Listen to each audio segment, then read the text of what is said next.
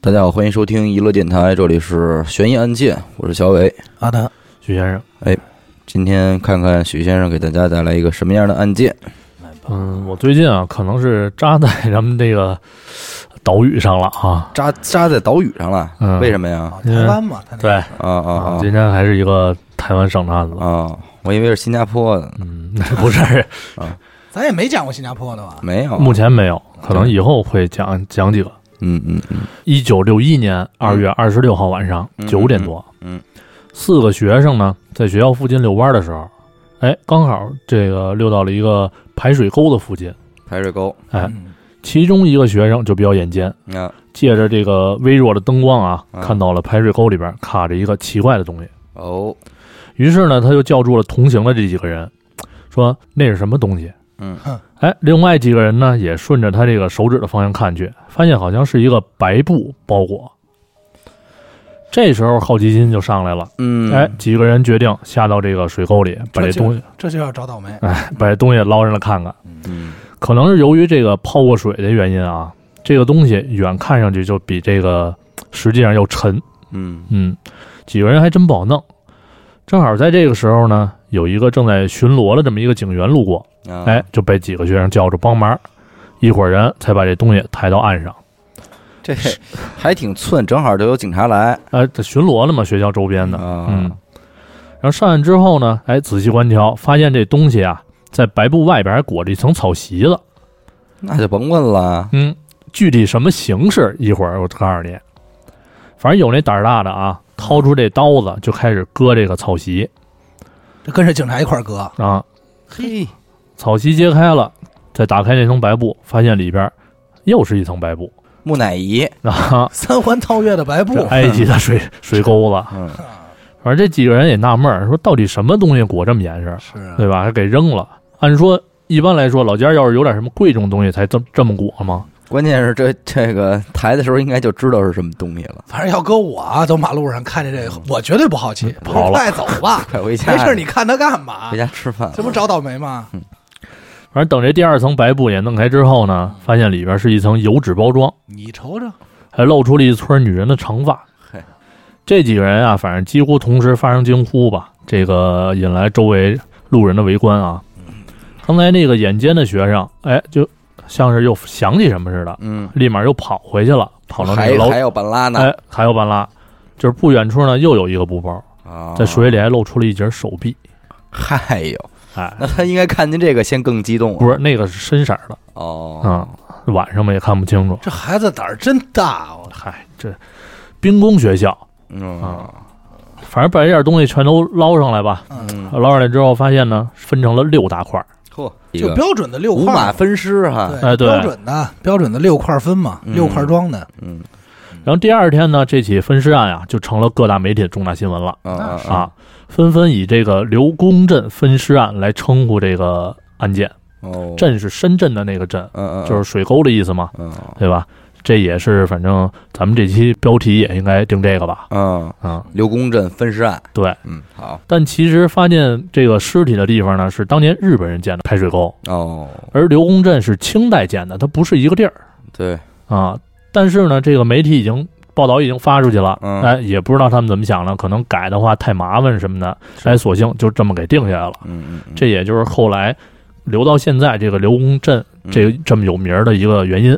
啊，对于媒体报道这块儿啊，咱得多说一嘴嗯啊。当时的报社呢，为了抢占市场，派出了大量记者前往这个命案现场，然后警察局、刑警大队大什家么都的，想拍拍呗，，对对，都都想拍，尽可能的就是采访到第一手线索嘛。嗯瞬间呢，导致了这个当时整个台湾省的这个全民关注分尸案这么一个浪潮。啊但是与此同时呢，就又有人头疼了，啊，就是当时这种环境下啊，控制这些媒体或舆论倾向的机关单位，嗯他们怕这些报道会导致当时什么什么不稳定啊，是吧？舆论嘛啊，，对对对，这东西咱就不不说那么细了。嗯啊，他们想控制，但是有一个说法又影响他们。嗯哎，有人就说这个，哎，老蒋对这个案子挺关心，哦，如果要管制了，那后果啥呢？对吧？这是几几年？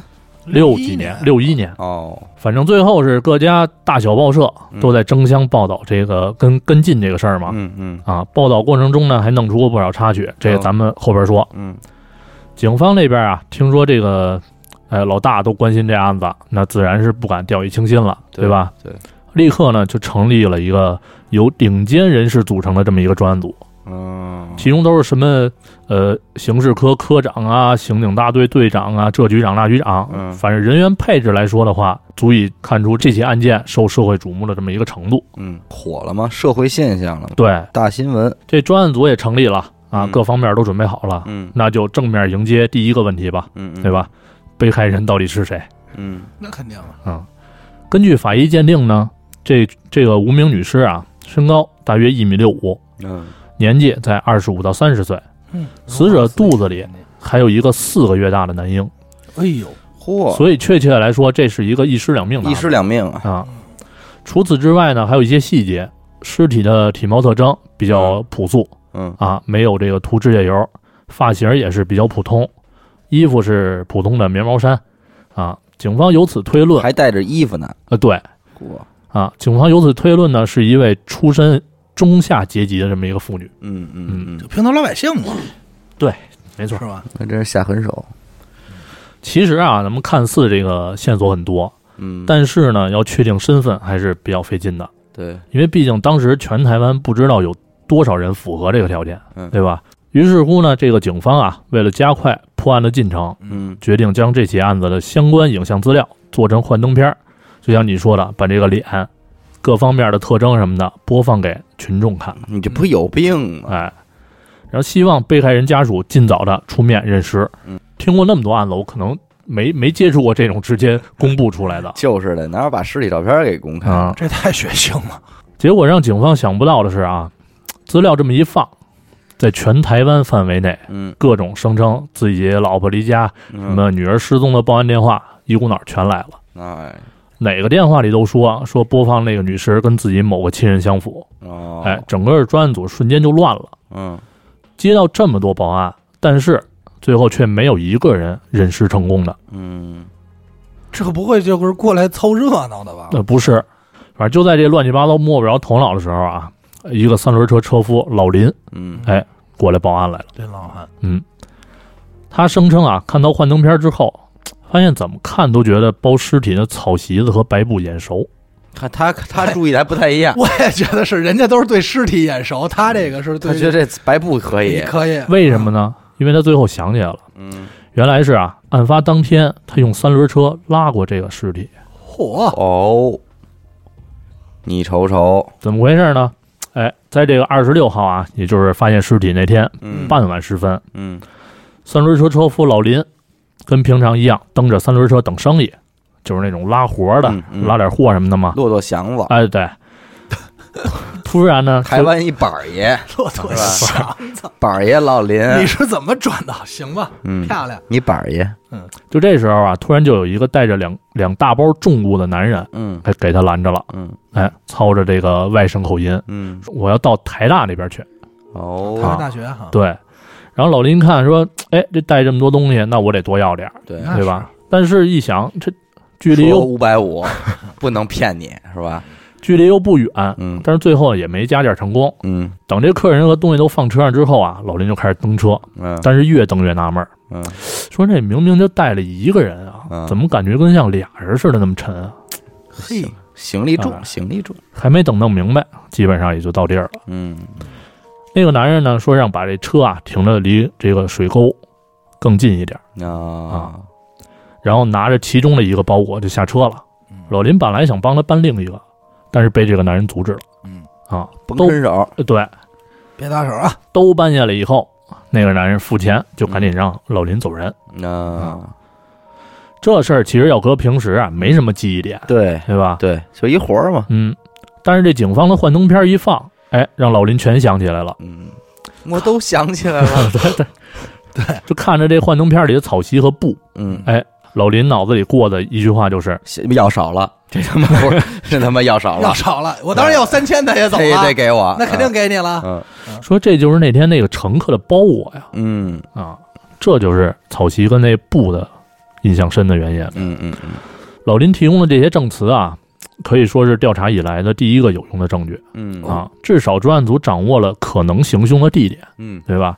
没以错，及凶手的一些一部分这个目击情报。那肯定嗯对，体貌这特个征非常啊有价值了。对，然后专案组呢就立刻来到了这个老林所提供的乘客上车地点。哎，这个地儿呢是这个和平东路二段附近嗯，啊，他们那块儿分区咱咱不明就白南二啊，环那边呃，的，这可能是。嘿，嗯肯定肯定不是，我觉得嗯你接着说吧。啊然后对周围啊开始进行大规模搜查，嗯，寻找这个命案现场。嗯，很快，在三月二号，专案组就向媒体自信的宣布哦说，他们找到了凶宅。嘿，哎，更重要的是，他们连凶手都抓着了。嚯但，那挺快的，办事很有效率啊。这就有点嘁哧咔嚓呀。呃，对，这凶宅呢，就是所谓的第一现场嘛，对吧？是位于这个和平东路二段某个巷子里的一个住宅。嗯警方在这儿呢，发现了水泥地上有血迹啊啊，还有沾有血血液的绳子，啊以及厨房发现了好几块这个带有血液的这个抹布，嗯然后墙上还有粉刷过的痕迹。警方查遍了跟这个住宅的相关人人物啊，嗯，包括承租过的房客呀什么的，最后他们认定这个房子的二房东老吴有重大嫌疑。哦，随即就逮捕了这个老吴，连夜审讯。据调查啊，老吴是福建人，哦，去年刚结婚。哎，这个住处啊是从别人手里租下来的，本来是自用，嗯但是后来呢改这个转租挣钱。嗯各大媒体也是在第一时间得到这些消息嗯啊，开始大幅报道。嗯，老吴的私生活也就是被无情的暴露在各个读者的眼前，那肯定啊啊，成了这就这属个于剥夺政治权利了啊对对吧？啊，成了这茶余饭后众人调侃的对象了。嗯那嗯肯定，其实案子到这儿啊，看似是嘖大有进展，嗯但是呢，所谓的这个凶手坚决不承认他跟分尸案有丝毫的关系。哦，不是他，嗯，嘴硬，嘴硬。警方甚至于就是用起不合法的某些手段啊，哦想诱导老吴认罪。哦，但老吴却是一脸可怜相，嗯，嗯，表示他什么也不知道。卖萌啊卖萌，其实说到这儿啊，也比较逗了。嗯就算警方严刑逼供，嗯，，哎，至少得编出点证据才能让故事完整吧？对呀，啊，但是呢，到目前为止，警方还是不知道女尸的身份是谁，啊，对，这是一个非啊常严重的，连名啊字都不知道。对啊呀，那又怎么可能指控老吴就是真凶呢？ 嗯，对吧？老吴就一句话就解决了，我不认识他，啊对这谁呀？这谁啊？更何况老吴的媳妇儿活得好好的，啊，感情还特别好，嗯也没有其他证据能证明老吴会伤害其他女性，所以就是一个自相矛盾的事儿了。那太矛盾了这时候专案组就一改之前的自信啊，嗯要求媒体慎重报道，嗯，说少说点儿， 哎，少说点儿。回头赔钱。只能说老吴家是可疑现场，对，同时开始验证现场的这个血迹跟死者的血型是嗯不是能对得上。对啊，嗯经过仔细鉴别之后，专案组不得不承认这次错误，嗯，是什么鞋呢？那个 在吴家发现的不是人血，啊你是动物血瞅，瞅杀鸡来着那天哎没呃，准保护人家鞋。不是，你就说在家里边怎么能干这事儿？不是，他也弄得太不干净了，对吧？收拾的没谱儿，这杀鸡宰鱼不是，我没说杀鸡的，我说这要是凶手哦弄哦哦得太不干净对了，对对，嗯没错儿。啊，然后这墙上其实还有一特简单的方法嗯，你让那拉板车那老头儿过来跟他见一面，就全明白了。对，我是不是估计可能也是见了一下，嗯我估计黑灯瞎火啊，老头儿也记不住了，嗯，你指认是不是？是不是？然后这墙上的粉刷痕迹呢，也是半年之前哎嗯弄的，早刷的了。对，早刷的了。唯一一滴啊掉在地板上的人类血液，嗯是某个房客打针时候滴落的，啊，吸毒那不不知道啊、不是你 们打疫苗，跟跟家打什么针啊？快疫苗，跟家打针，糖尿病啊，糖结果尿病因此破获了一起贩毒 案糖尿病，糖尿病。啊，胰岛素哈，对哎，这合理。对，咱们这都替他们想好了， 是咱们的不能轻易说出犯。 关键那会儿没有那种没有像现在似的这种胰岛素，啊，那还是贩 毒。啊胰岛素，胰岛素啊，嗯，来，然后反正这个这滴人血啊，嗯主人也活得好好好的啊啊，，什么事儿都没有，嗯，就是就有点瘦，老打 哈欠 啊，没我事长儿，得有点像腊肉是嗯对，吧？嗯就没事儿了，在他们家门口老能听见老啪啪啪抽自 己，抽自己胳膊，说哆嗦 哆嗦，呃，给我点钱吧。啊天天就借钱，也对没别的事儿，对，这活着玩意儿挺好。挺好。这活的就不好了，就还捧着说呢，就天天有人说，我我我那天又看见又看见神龙下凡去了，天啊天最后啊，这整个调查结果啊，嗯，是让警方颜面扫地了。哦，啊肯定但是尽管如此呢，警方也只能向媒体承认吴家是凶案现场的可能性很低嗯，啊，老吴也依然没有完全排除嫌疑，嗯，就，这还嘴硬呢嗯，啊。然后这媒体啊就借机采访老吴，嗯，哎，用老吴那身形瘦小又委屈的照片嗯发了几篇报道啊，啊以满足这些看客们的需求嘛。嗯，得有给你们来个那个概念，呃，对，嗯吧？概念图，所以我就说这个这个这个媒体有的时候他妈闲呢，呃，对，嗯就还还有更那什么后边说呢啊。你先说，反正现在这闹的啊，就是嗯凶手不是凶手啊，嗯现场不是现场。对，警方呢又陷入了这个迷茫的状那态。肯定啊，嗯，尽管此案公开以来不断有人来认尸，嗯但却没有一个能说出死者真正身份的，嗯啊，那这叫认的什么诗啊？就是失踪嘛，对吧可？能那就是啊过眼瘾了，马上就要说了，说过来，我这看看吧，不是就给人打电话，哎，我想起来，我这人看着可眼熟，啊你再让我好好看看，对，这个问题啊，对吧？死者身份按理来说应该是只有一个答案，对吧？但现在对啊但现在来认尸的可不止一家对没错啊，啊。那这些家庭到底经历了什么？嗯，对吧？原本是为了尽快破案，结鼓果励多了一堆鼓失踪案励，呃，对，这些鼓励人人人民群众提供线索，但是现在看这效果就有点太过劲儿了对，啊！多少人的妻子、啊女儿、姐妹、都好找友不着了失踪了，嗯对吧？嗯反正这些事儿呢，在这起分尸案的哎浪潮中不断涌现出来。嗯，那这社会热点就该关注这些事儿了，那对嗯啊，，媒体呢也是，就是每天都报道这些事儿，嗯说谁谁家或者哪个家庭又来认尸了嗯啊。这些人基本上都是带着悲痛的期待去认嗯尸那，肯定的，但却是空手而归。嗯，那你说这认尸没成功，对他们来说有可能是一种希望，对吧？那是，但也有可能是再度这个陷入痛苦的等待，要我说，还是要是我的话，我就盼着不是，那肯定嗯啊，对吧？肯定是。其实这事儿啊，发展到这个阶段，确实影响了很多人，嗯有好有坏吧，我觉得。再一个啊，我跟你说，这个分了尸的一个单独的头颅嗯，不好认。嗯，你光看一照片，说实话，有的时候确实你就不说这个人死了都会变形了，嗯对，他会那个，他是变样的，对，不好认出来。但是他身上还有衣服呢，啊不过那衣服估计也估计哪儿好找，嗯。然后这帮人啊，反正有当爹的发现这个闺女嗯嫁出去之后失联的嗯啊，开始怀疑是不是被女婿杀害了嗯啊。然后有的是那种老爷们儿想找回跑了媳妇儿，嗯，啊，借着这个分尸案报道，呼吁说要没死就赶紧回家的等那会儿种。吧， 等会儿吧。寻人启事啊， 我怎么学生启事都出来了，啊刚才他说那俩，我觉得是一个。啊当爹的发现媳妇儿儿呃女儿嫁出去没回来，嗯啊，和这丈夫找媳妇儿这是一个对呀，， 就是这是一个案子呀！我发现爷儿俩一块儿来的，前后脚，报俩案子。反正怎么说呢，就是众多失踪女性的命运啊，嗯借着这个惨案，嗯哎，瞬间就像小伟刚才说的，是成了当时社会的前所未有的一个焦点。那这新闻社又高兴 了。那高兴啊，嗯持续报道他，对吧？嗯，但是那样显得社会多动荡、多乱。他们可不管，他们不。管。嗯嗯，你以为都像咱们电台似的呢？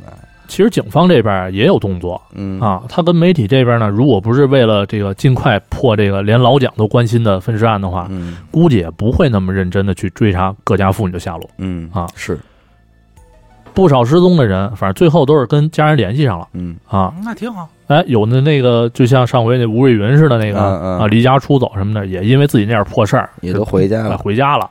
有点效果，啊你别说有点效效果果，但是还是有很多就是女性下落不明。然后这事儿呢，后来还有一个比较逗的小插曲，啊，哎，就是有些报社啊还呼吁说，各位打打麻将的太太们赶紧回去顾家吧哎，啊。然后建议这些麻将俱乐部什么的，嗯把三十二圈儿缩到二十四啊哎啊，甚至十六圈儿，早打完早回家，对吧？一是避免这个产生内顾之忧，嗯，啊二是就是以免家人在外面瞎认尸。你看这辐射开来了，啊哎这事儿还就咱们麻将 club，啊，对。咱们说回案子啊，嗯经过这个老吴这事儿之后啊，嗯警方又重新回到了这个老林指出的嫌犯上车的地方嗯嗯嗯啊，在附近呢，就是寻找其他可能犯案的地点。啊经过勘查，这附近一带有大量的这个违章建筑和这个曲折的这种胡同之类的，啊哦简单来说，就是一块乱七八糟的房子嗯，太多，要在这儿行凶，其实说实话就是随便挑地儿，谁都不好找那可不啊。警方这会儿倒是聪明了，想起来老林说，说不不是那个等嫌犯两分钟的功夫吗？嗯对吧？哎，就以这上上车地点为圆心，嗯负重两分钟以内能到的地方嗯全查。嗯最后啊，发现一处各方面都比较合理的地方，嗯，就是一条巷子的末端。啊这个末端呢，有一个这个竹篱栅栏，啊啊栅栏外有一个公共厕所，在这儿发现了一些可疑的女性衣物，哦，所以警方推测就有可能是，哎，凶手把尸体举过栅栏，再运向这个上车地点的。哦哦啊哦然后还测试了一下时间，刚好两分钟。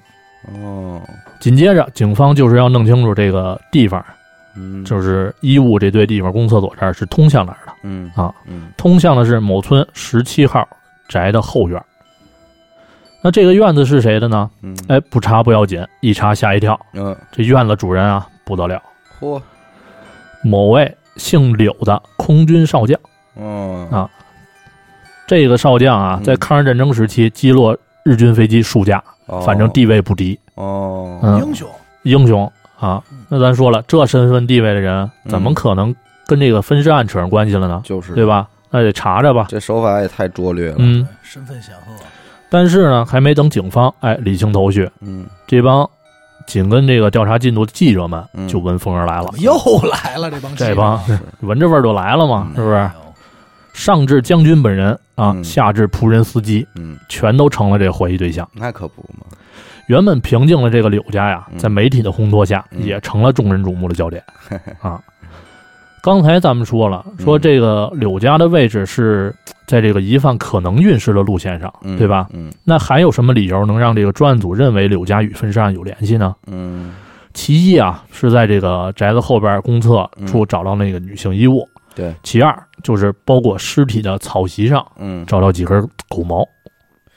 跟邻家的狗哎，一致了，因此这个专案组就推断说，嗯案发现场应该有狗活动，对吧哦？然后凑巧正好这个柳柳家嗯柳家啊，柳家，啊养了一只大狗和几只小狗。哦，除此之外，还得知这个柳家的一个仆人嗯前阵子交了一个女朋友。哦，嗯，那这个女友会不会是这个被害人呢？嗯，对吧？嗯，然后这种种迹象表明，柳家宅子里边应该是有凶手的，那这几条消息要放出去，肯定能火一阵儿啊，那肯定的呀，嗯也放了。这记者肯定就已经跟踪上了，嗯但是啊，咱话说回来，嗯，这些所谓的证据，其实在咱们看来嗯是有点跑偏，嗯对吧？嗯你说草席上的狗毛怎么就能鉴定出来是来自于这个柳家的狗身上呢？对对吧？公厕附近的衣服又怎么确定是被害人的呢？警方啊，其实就是想经抓快，紧的哎表对现出点成绩来。嗯哎，这有点有病乱投医。因为毕竟所有人都在关注他们，我觉对得就，是你说你不作为不行，说你们这无能办事无能也不行。嗯关键老蒋不还盯着这案子呢吗？对呀、嗯然后还有一点啊，就是这个柳家到上车地地点，嗯这只不过是众多路线当中的一条嗯，啊。那专案组怎么就能证明这个柳家宅子就是运尸的起点呢？对呀、对吧？马上胡闹就开始了。啊，针对以上问题啊，嗯专案组采取了最雷厉风行，也是最胡来的手段，嗯，先搜就对了，嗯愣，搜啊！愣搜。那这可够狠的。他这们个太不给将军面子了，他们的理论是什么？嗯说只要柳宅是凶宅，嗯那证据就肯定在这儿。啊，嗯讲理，嗯，还别说啊，这嗯专案组还真找着点东西，嗯麻绳、嗯，稻草、嗯铁丝儿，嗯，还有可能用来帮尸体止血的石灰。 这，然后男仆人房间里搜到这个女性衣物，嗯对吧？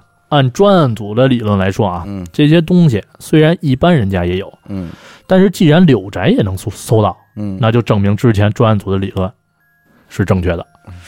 这他妈什么鸟不拉屎的理论？这不胡鸡巴说就吗胡鸡巴说。啊！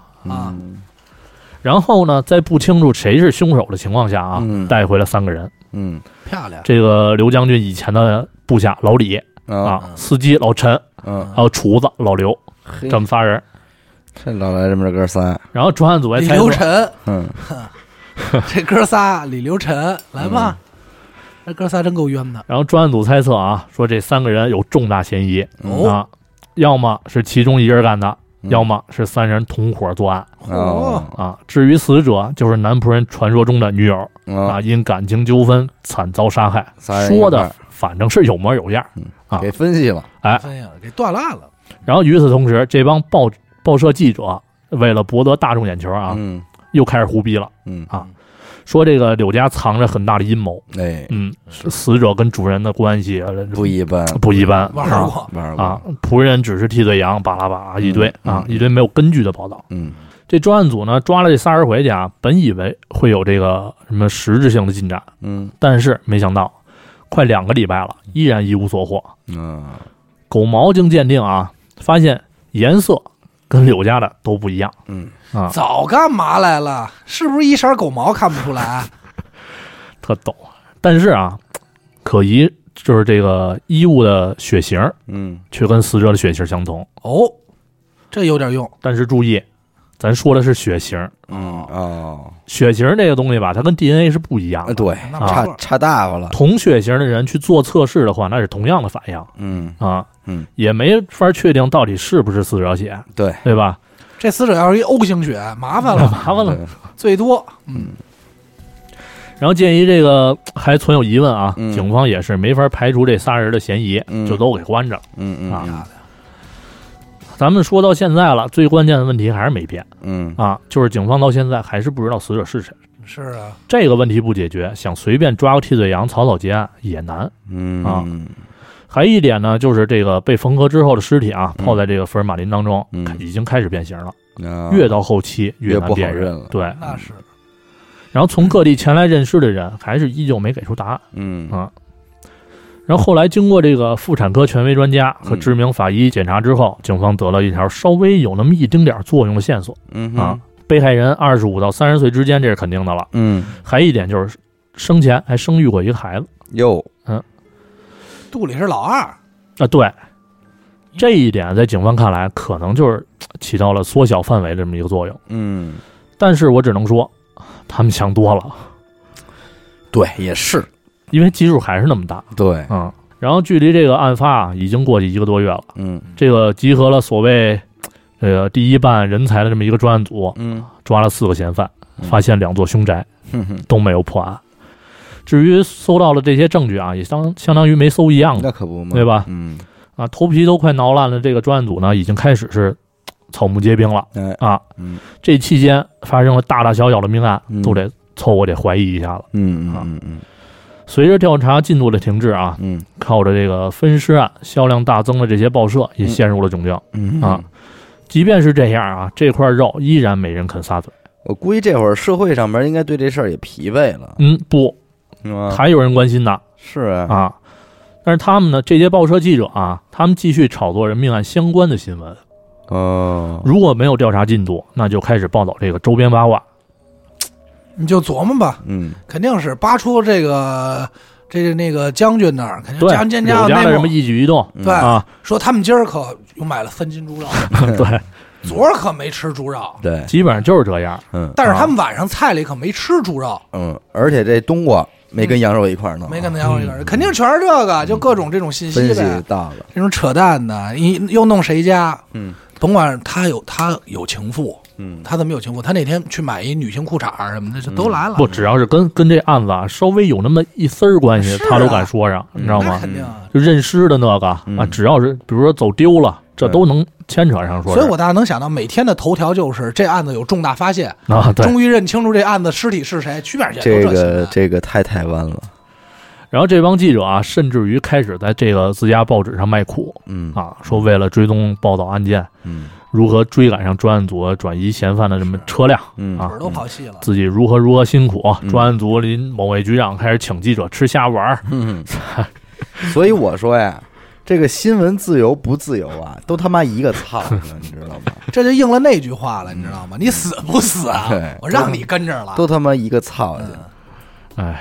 然后慢慢的啊，这个时间就逐渐进入了四月。嗯，这有一个男人啊，走在这个台北街头，哎，哎，看到手里人们手里这些报纸，依然没有放弃分尸案的连载连载报道。哦，这一个多月以来，他为此心神不宁。瘦了三个月，瘦了嗯三十斤，但一想到家里年幼的闺女，就涌出了一点活下去的动力。嗯这个男人心里默念：“你会保佑我的吧？哦对不起，请不要让我被抓到。哦，那这肯定是凶手了”，嗯，对吧？该出现点重要人物了。，对，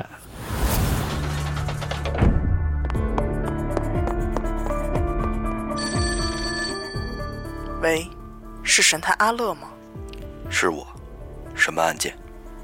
没有案件。再见，哎，别别别，我是想听您给我讲几个案件。这种事情不要找我，去听娱乐电台，那我怎么才能加入组织？关注微信公众号“娱乐 FM”，加入微信听众群，那里有你想要的。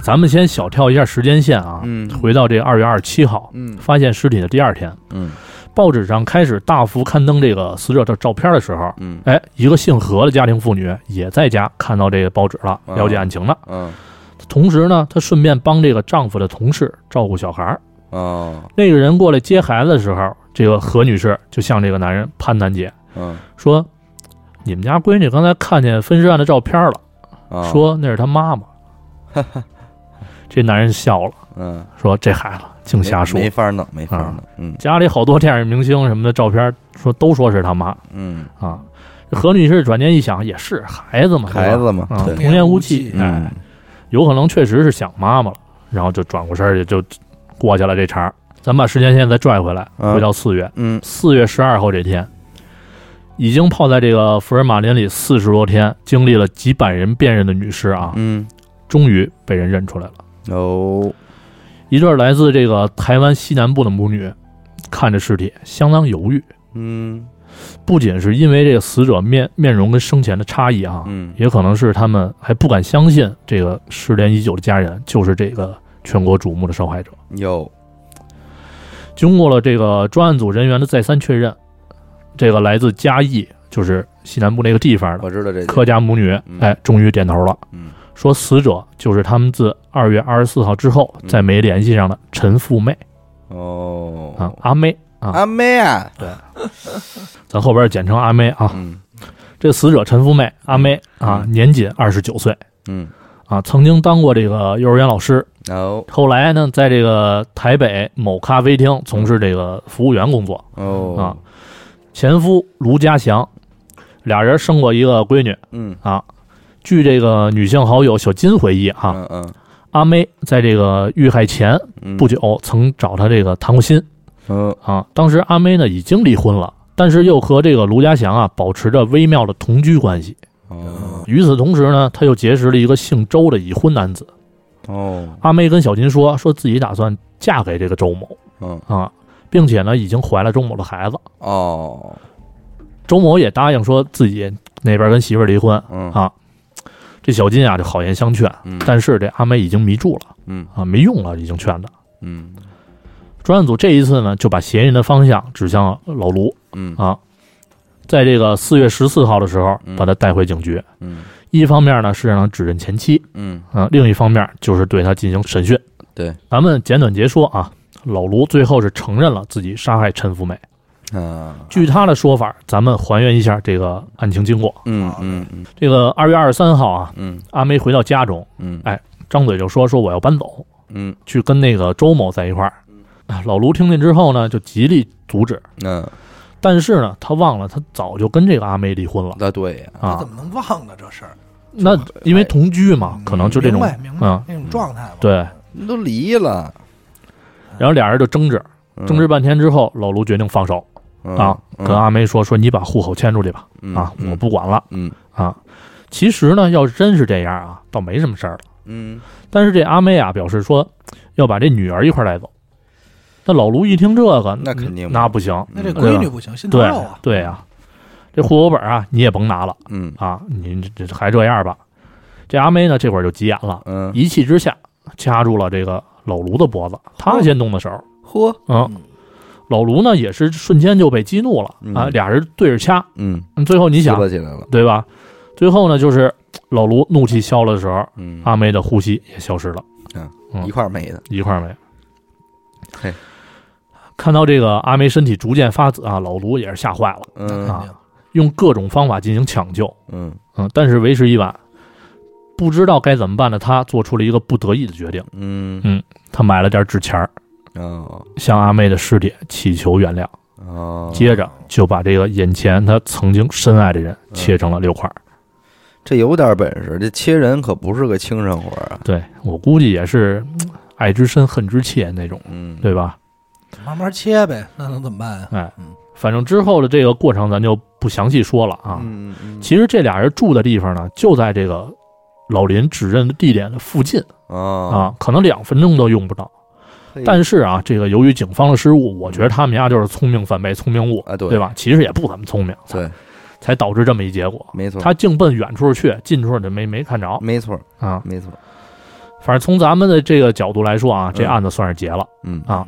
但是当时这帮记者嗯，可不想让这事儿这么快就落幕嘿，那啊，是他们依然在这个报道上描写着这个死者生前私生活的这种猜测，啊因为他们觉得啊，这个纠缠不清的三角关系，嗯，哎，可是看客们的最爱。那肯定啊反正那些职业道德之类的，早就抛一边去不管搁。一边了。嗯嗯反正不要脸的事儿挺多的嗯啊。这个顶级人才组成的这么这个专案组啊，嗯最后得到了这个媒体和社会的赞扬。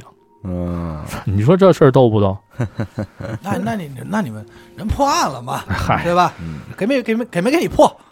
然后在这个记者招待会上啊，嗯他们还拿出这个曾经诬赖柳家仆人的这个证物，嗯供人们参观，啊美其美其名曰的说说这是这个凶手作案的工具和线索嚯，啊，这跟人柳家有什么哎关系？没关系。嗯然后随着这个死者遗物的公开啊，嗯死者及死者家人的这种生私生活嗯也就被这帮杂碎们给破坏了。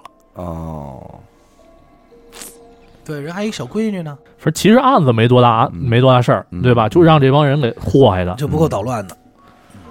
哎，其实他这么报道不利于破案。对，什么都不利于，都不利于这个社会风气，你知道吗？对啊，这让人听着多不稳定啊！嗯但是这一破案了，他们倒宣扬出来了，嗯哎，社会真稳定，真好，怎么着？有这帮人真不错什么的。 这嗨，你就你就这么想啊？嗯这犯罪嫌疑人啊，这个也是过失杀人，他要是一老谋深算的，你就舆论导致这么大，他马上这走了，对对啊，你哪儿扎哪儿追去？嗯这个案子闹得沸沸扬扬，每步到什么地方他都知道了。他说：“哎呦，现在可调查那个三三号楼那老老柳家 呢，啊，啊，明天要到调老吴家呢，这早颠儿了应该这。早就跑了。啊可也是啊，他为什么没跑呢？你说，有这闺女呗，可能就是哎，那我之前不说了一句吗？他一想到这闺女，嗯才有活下去的动力。